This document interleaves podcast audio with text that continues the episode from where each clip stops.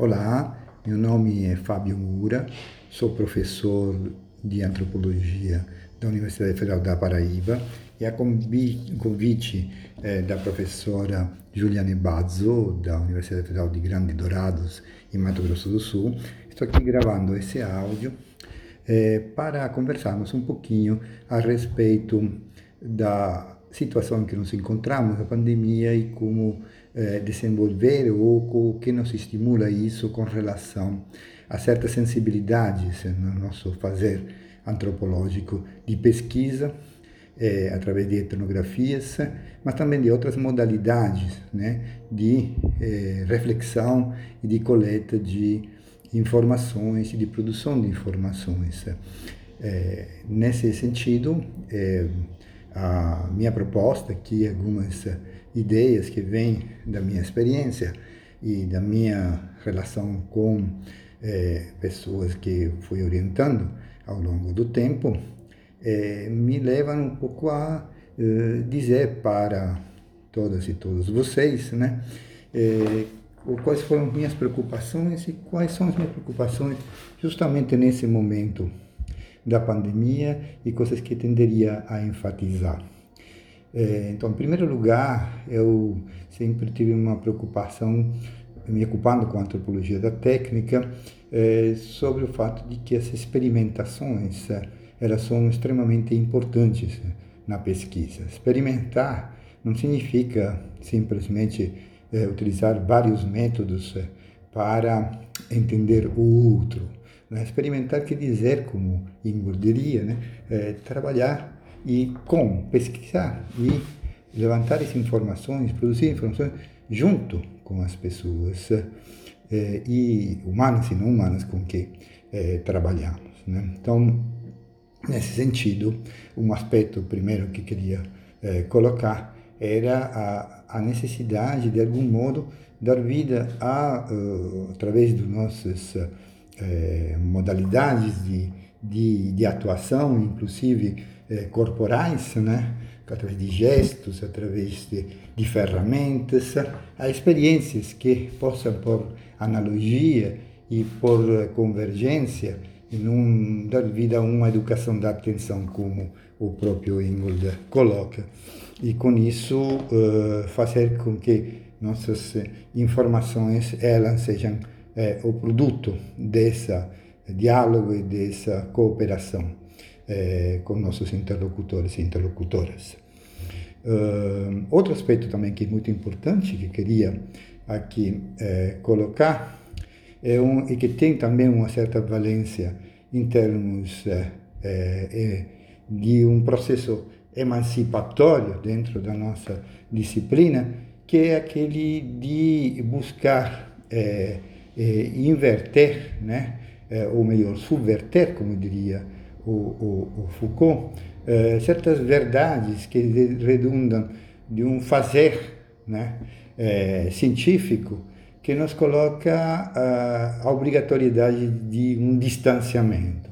O distanciamento é sempre foi visto como um distanciamento físico de um suposto outro que deveria ser eh, garantia né, de, eh, de imparcialidade analítica e que, eh, obviamente, sofreu uma série de críticas, mas ainda hoje é, é, é difícil se livrar desse distanciamento.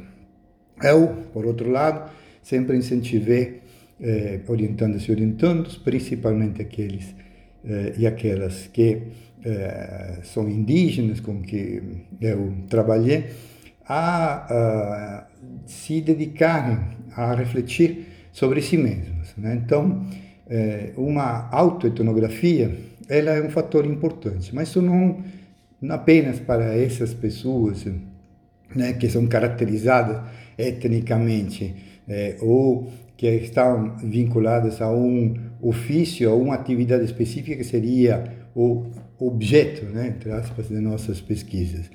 É também importante, nesse caso, é, ressaltar de que é, fazer um exercício de, de autoetnografia, é, isto é, experimentarmos sobre nós mesmos ou com eh, nossos gestos, com nossas eh, sensibilidades corporais, mas também de reflexão eh, intelectual, eh, nos leva de alguma maneira a termos mais profundidade, né? muito mais proximidade com o que é uma experiência humana. Né? Então, uh, não apenas observar o outro, mas uh, tentar uh, refletir com todos os sentidos, não apenas com vista e ouvido, né? mas também com tato, olfato, gosto, e experimentando várias coisas, comidas e, e e também é, com ferramentas é, para que é, isso aí nos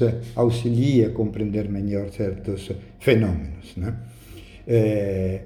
Fazer isso também tem outra uh, uh, relevância, né? principalmente para aquelas uh, pessoas que estão se formando em antropologia e que são oriundas de populações que eh, foram eh, objeto por muito tempo de dominação e continuam sendo né, eh, dominadas por certas epistemologias, mas também do ponto de vista socioeconômico e político, adquirir justamente uma autonomia através de uma autoetnografia permite que essas pessoas passem a questionar certas categorias, certas características de análise e passem a questionar justamente o que mais me importa, né? essa neutralidade axiológica, essa tendência a querer que, como o, uh, da tradição uh, uh, científica né? de origem europeia, né? ela se expanda e se reproduz sempre, ou de alguma maneira, no mesmo modo, isto é, a partir de um domínio de uma realidade burguesa e urbana e que se projeta para outros tipos de realidades, eh, querendo para si a legitimidade de observar as outras realidades e poderlas descrever.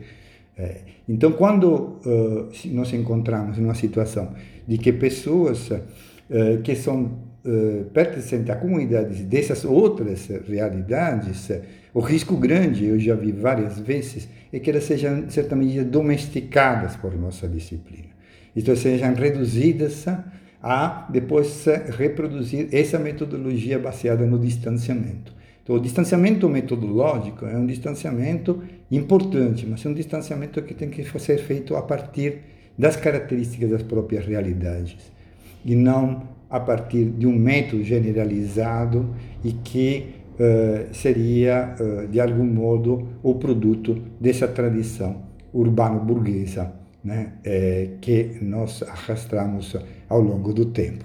Eram um pouco essas coisas que queria é, dizer é, para vocês e concluindo, ressaltando o que uh, Renato Rosaldo, em um livro chamado Cultura e Verdade, uh, colocava a respeito uh, da, dos certos sentimentos, de certas emoções, para justamente se compreender melhor é, é, a realidade dos outros com quem trabalhamos. Né? O Renato Rossaldo falando sobre é, a, a, o sentimento de ira nos caçadores, entre os caçadores de cabeça é, e Longote das Filipinas, ele dizia que era muito difícil se compreender por qual motivo né, esses é, caçadores é, cortavam cabeças, dizendo que era por questões de estarem angustiados. Né?